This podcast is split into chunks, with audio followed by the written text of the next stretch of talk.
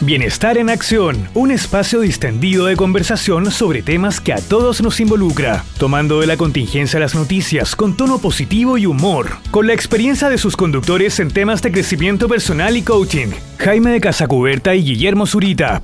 Desde la cafetería de UCB Radio, iniciamos una activa conversación con el auspicio de Paltomiel de Gnob, que calma la tos producida por los resfríos y bronquitis. Cámbiate a lo natural con Paltomiel de Gnob.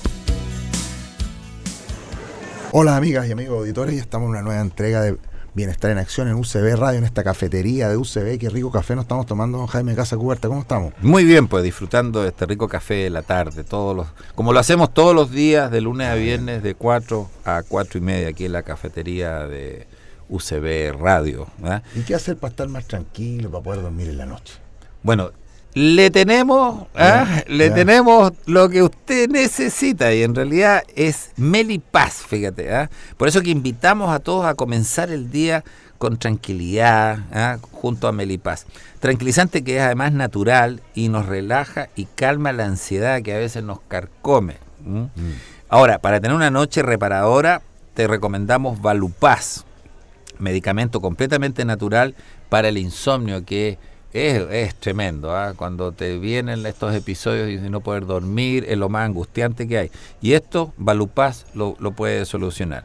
Así que eh, te invitamos a buscar estos productos en, eh, que además están en todas las farmacias del país.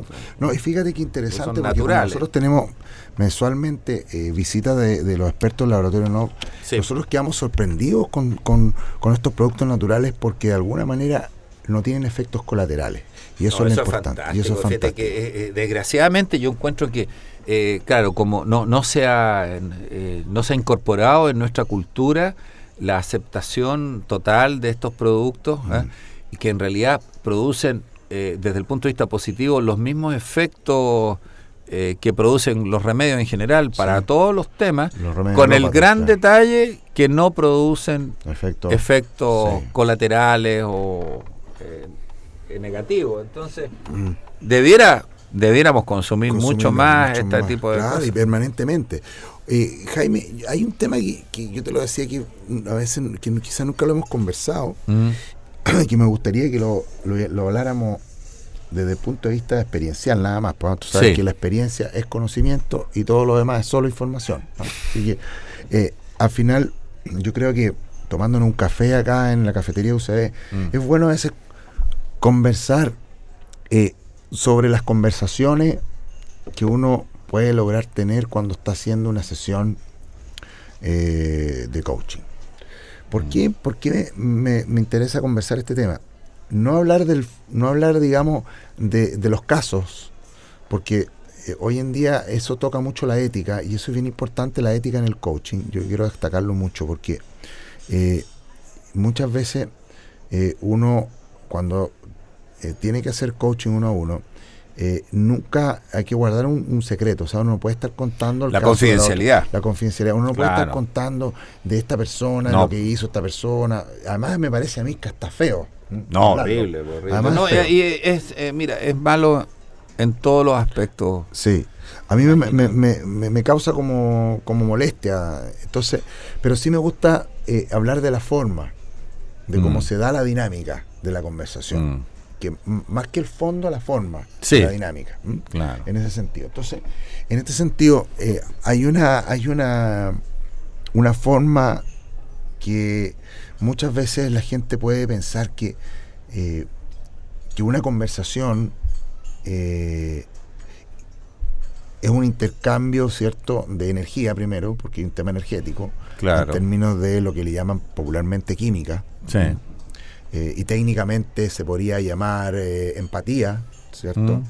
Eh, pero además genera esta dinámica una sensación como de, de, de, entender al otro sin a veces decirle ninguna sola palabra, sino que a través de la comunicación no verbal.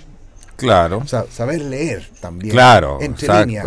Sí, saber leer. Sí, saber leer el cuerpo. Saber leer, claro. El lenguaje corporal. Saber leer a la gente, sea interés o no, lo que te está diciendo la persona. Claro, ser muy perceptivo. ser muy perceptivo. Abrir todo el, todos los sentidos. Todos los sentidos. Mm. Y eso es lo interesante de, esto, porque uno piensa que cuando uno hace, hace estas sesiones de coaching, uno le dice a la gente lo que tiene que hacer.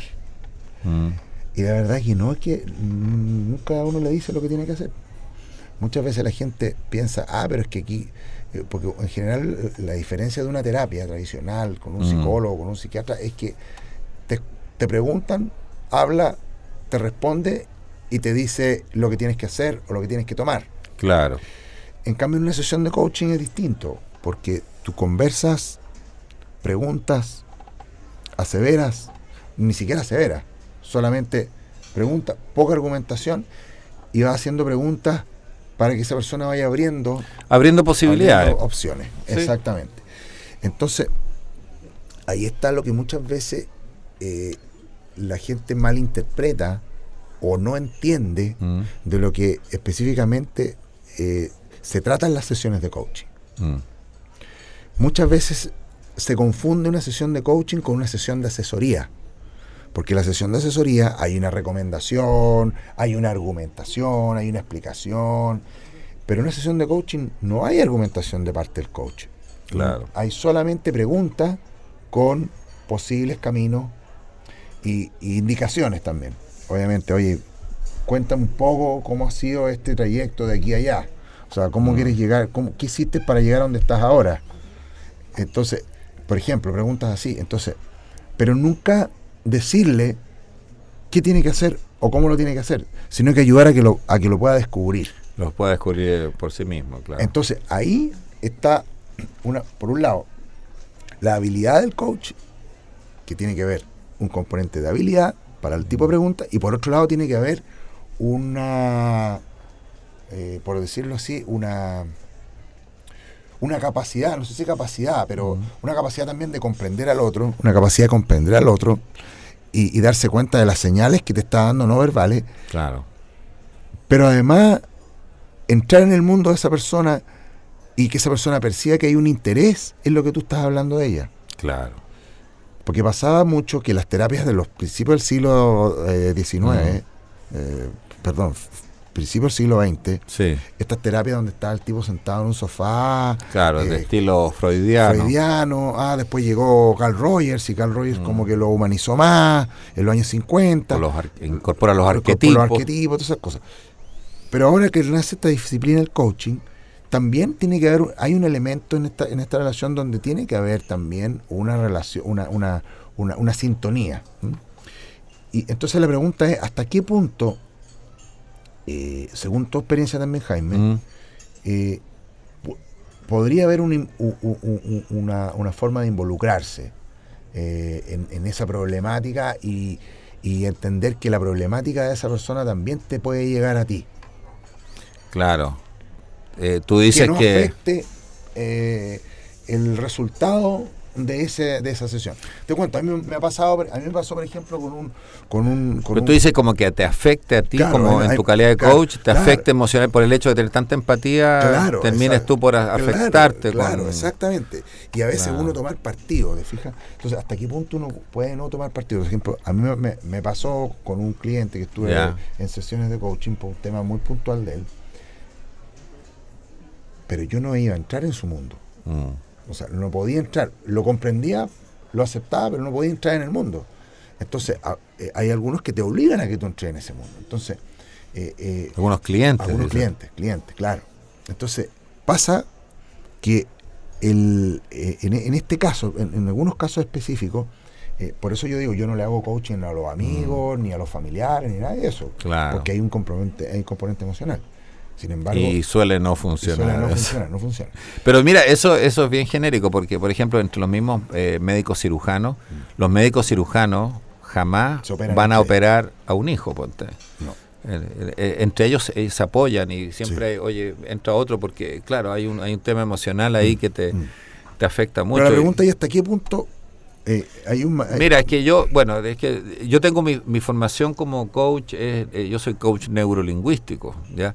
Y la neurolingüística es súper fría en el sentido de que se enfoca en la forma en que las personas procesan la información, pero no en la información en sí, ¿ya? Sí, por las Eh, palabras que usan. Claro, cosas. a mí, a mí no me interesa, no es como el psicoanálisis, que que a ti te, te, preguntaban eh, y tú empezabas a relatar los detalles eh, más pequeños de... Claro, por ejemplo, mi mamá o mi papá me decía esto. Las preguntas son, por ejemplo, bueno, ¿y qué pasó con tu mamá? ya ¿Y, qué te decía ella? ¿Y, y, qué, y, te castigó? ¿Y dónde te castigó? ¿Y dónde te golpeó? ¿Y dónde estabas tú? Es como... Claro, y es incisivo. Claro, es, es, es un enfoque en la información, o sea, ¿qué, es lo que a ti te pasó? Mm. Claro, ¿no? En cambio, la PNL no le importa mucho el detalle de qué es lo que realmente pasó, sino que le importa cómo esta persona procesó esto. Entonces yo le puedo decir al cliente simplemente, eh, a ver, piensa en eso que tú quieres trabajar hoy día. Yo no tengo ni que saberlo puede que tenga que ver con un tema de relación de pareja o con una pérdida. O Yo no tengo ni por qué saberlo. Yo no le hago pregunta al respecto, sino que yo le pregunto, ok, ahora quiero que cierre los ojos y conéctate con el momento en que ocurrió este dolor. Claro, sin decírtelo. Sin decírmelo. Y ahí le preguntaré, el estilo de preguntas son, bueno, ¿y qué sientes tú en ese momento? ¿Qué te ocurre a ti?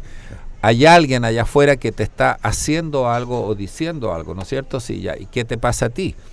En el fondo, la simulación. ¿cómo, ¿Cómo procesas tú eso? Claro.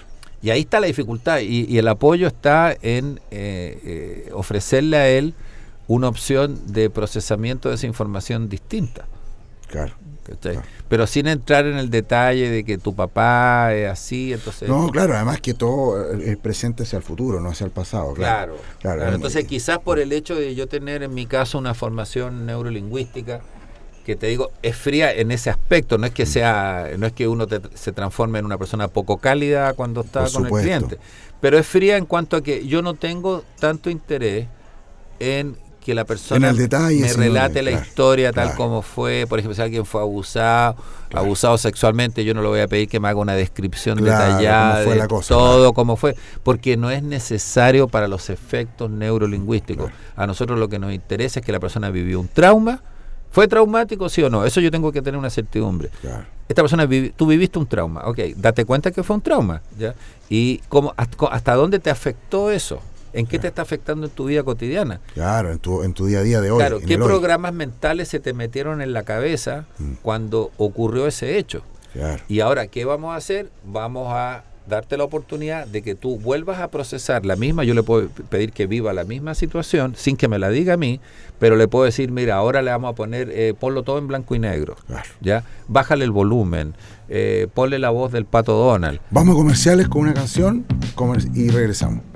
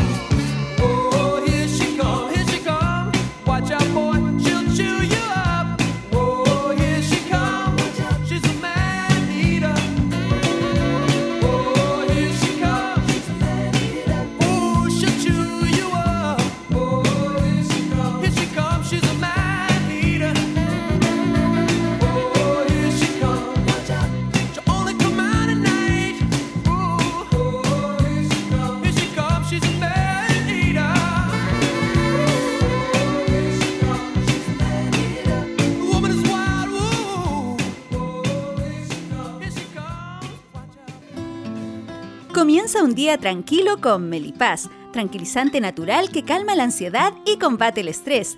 Y si el insomnio aparece, deja de contar ovejas y toma Valupaz, medicamento natural para el insomnio. Cámbiate a lo natural con los productos de NOP Laboratorios. Vive tranquilo con Melipaz y logra un sueño reparador con Valupaz. Pide tu Melipaz y Valupaz en todas las farmacias del país. Ya estamos de regreso, Jaime. Estamos hablando de las sesiones. De cómo claro, se eh, genera en términos muy generales yo te estaba diciendo, claro, como, como la PNL se, se, se enfoca en el procesamiento de la información, lo que nos interesa saber es que la persona ya vivió un trauma, una dificultad o hay una situación eh, que le, le significó eh, generar unos programas mentales, unos miedos, por ejemplo, una rabia, una cosa que no lo deja vivir. Bueno, le vamos a hacer una, una eh, instalar una técnica donde por ejemplo va a imaginar él en una pantalla la situación que vivió que yo no tengo por qué saberla pero le vamos, la vamos a poner como decíamos en, eh, está en colores ahora sí, imagina que hay una perilla al lado y ahora tú lo- le, le quitas el color y queda en blanco y negro. Y ahora le bajas el volumen. Y qué va pasando que la, la percepción que esa persona tiene ahora esta nueva percepción de la misma realidad que vivió eh, modifica las conexiones neuronales porque ahora se empiezan a conectar otras neuronas y se asocia, que en el fondo de eso estamos hablando con nuevas Claro. conexiones, la persona va a asociar la experiencia que vivió a sensaciones que son mucho más eh, Claro, yo uso la manejables. metáfora de los lentes. o de los, Los bueno, lentes, es lo es la otra que mismo. también se usa. Es Si la pantalla y mismo. los lentes. Sí, Sí, bueno, ahora bueno. ponte los lentes Claro. o genera un campo de fuerza al lado tuyo. eh. Claro. Y la persona utiliza estas técnicas y la próxima vez que está frente a la persona con la que tiene dificultad, se imagina que tiene un campo de energía que no le afecta lo que el otro le dice, pero sí le permite observar y todo. Claro. Bueno, esas cosas funcionan.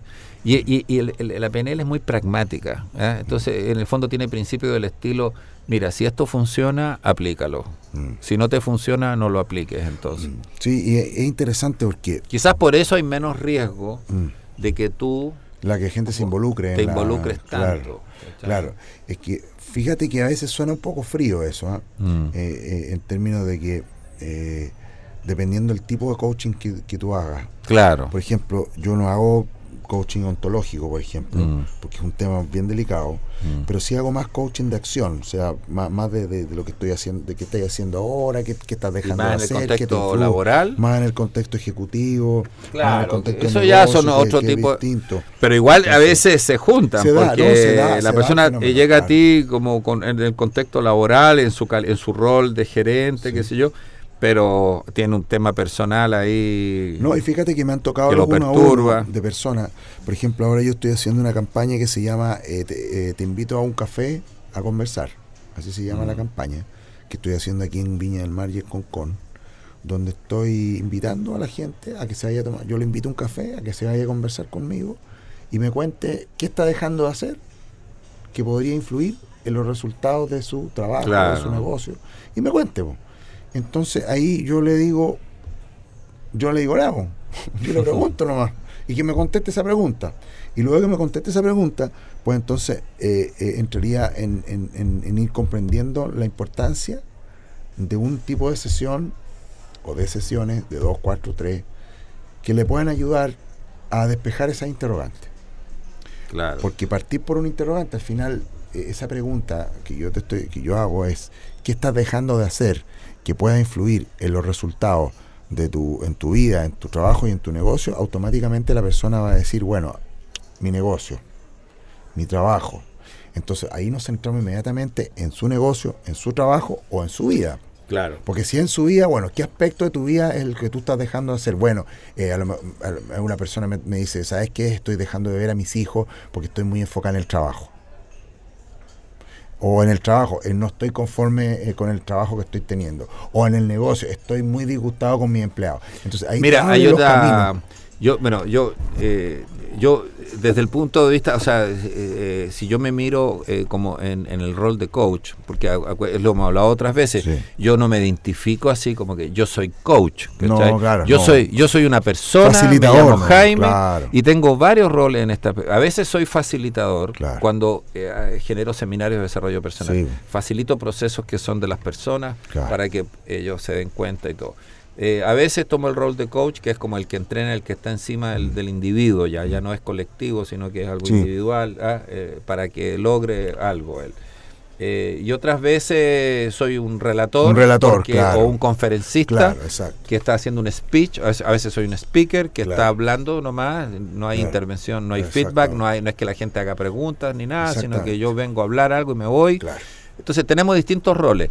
Y dentro rol... específicamente en el rol de, de coach. Eh, pero en el rol de coach, yo tengo una formación, digamos, profesional en la neurolingüística y, y- y utilizo los modelos de la PNL y todos los, los patrones y todas las herramientas que la PNL ofrece cuando yo trabajo en forma individual. Ahora, yo personalmente eh, tengo el entendimiento, porque hoy día se está distorsionando un poco. Cuando se usa la palabra coach es porque tú estás haciendo una sesión individual. Claro. Para mí no existe todo el coach No, grupal, porque eh, eso eh, ya no, no, eso es. ya no es, eso no es, nunca fue. nunca fue. Nunca fue. Es individual. Y este es un espacio súper sagrado y súper íntimo Claro. y, de riesgo, porque las personas, como tú dices, a veces te empiezan a contar ellos, Claro, sin que tú les preguntes nada, te empiezan a contar porque necesitan, por último, descargarse. Pero te quería decir de que yo además tengo una formación en Gestalt, ya de un año, por lo menos yo estudié con un psiquiatra un año entero, y yo también aplico filosofía gestáltica o psicología gestáltica. Y la gestalt tiene algo muy maravilloso, que es el, el- el concepto del darse cuenta. Entonces yo avanzo hasta que la persona se dé cuenta. Entonces eso puede ser a través de preguntas que yo le hago Mm. o le puedo dar mi punto de vista incluso. Ah, yo no tengo miedo de darle mi punto de vista. Es decir, yo tengo un punto de vista, no te estoy diciendo que esto sea ni una recomendación, ni lo que tengas que hacer, mucho menos. Tú elegirás lo que haces. Mi visión ah, es, es tal. Eh, lograr, eh, ese para mí es un foco muy importante, que la persona se dé cuenta, porque hasta ahí yo creo que llega nuestro rol. Cuando la persona se da cuenta, por ejemplo, que ha dejado de hacer ciertas cosas y que si las hubiese hecho, le habrían producido un resultado muy diferente, Claro. tú estás logrando como coach a través de esa pregunta que la persona normalmente no se la hace, Claro. ¿ya? Le estás permitiendo a ella que se dé cuenta. Ahora, de ahí en adelante, ella verá lo que hace con eso. Exacto. Por eso que. ya no es tu responsabilidad. por- ¿Te, por te esa- diste cuenta? Ok, ahora razón- tú verás si lo, por esa lo razón a que, que los programas deben ser cortos, dos, cuatro sesiones. Sí. ¿Te fijas? Porque hay, hay gente que se aprovecha y les mete 10, 20 sesiones. Y, No, la, PNL, no en, sacan, en no todo caso, mira, en el- la PNL por lo menos eh, incluso se vanaglora de, de que en pocas sesiones se pueden lograr los cambios. Entonces, Sí, claro. normalmente, eh, claro, pueden ser eh, seis sesiones, algo así. ¿eh?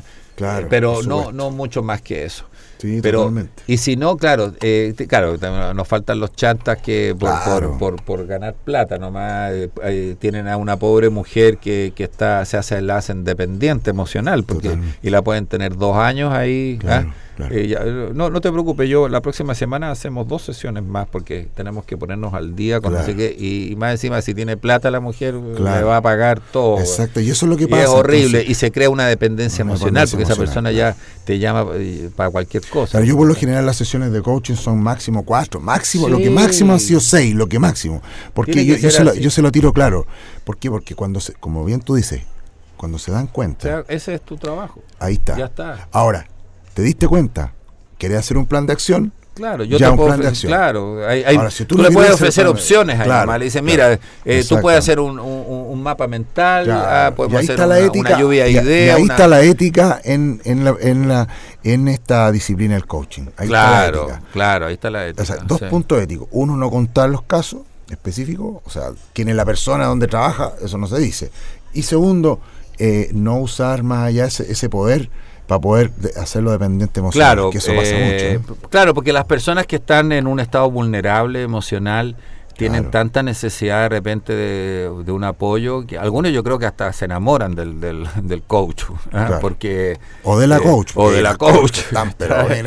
porque confunden los Sí, sentimientos, porque les ocurre que ven que esa persona le- las apoya tanto y quieren como también retribuir, quieren estar Mm. más cerca de esa persona y producen estas de- estos vínculos de dependencia emocional que son perversos. Sí, Eh, sí. y que pueden llegar incluso hasta los cultos, digamos, donde ya eh, tú te transformas como en el gurú y si, si ella no va a tomar decisiones hasta que no te consulte Claro. a ti. Y respecto a la confidencialidad, esa es una cosa que, bueno, yo además como abogado la- lo tengo incorporado desde antes con el secreto profesional. ¿ya? Sí. Eh, y muchas veces eh, eh, no, no, no, no es tan fácil eh, sostenerlo porque cuando tú haces, como me ha tocado a mí y a ti también, en, empresas, te contrata una empresa, ¿no es cierto? hay un gerente que es el que te va a pagar, pero te dice, quiero que haga, le haga el coach aquí al, subgerente, ¿ah? pero después él quiere saber qué pasó con el... ¿ah? Claro, cómo te fue. ha pasado muchas veces. Y qué te dijo. Y yo desde el principio les digo, mira, las sesiones de coaching son confidenciales, mm. ¿ya? En cuanto a, Al temas personales, los temas personales, claro.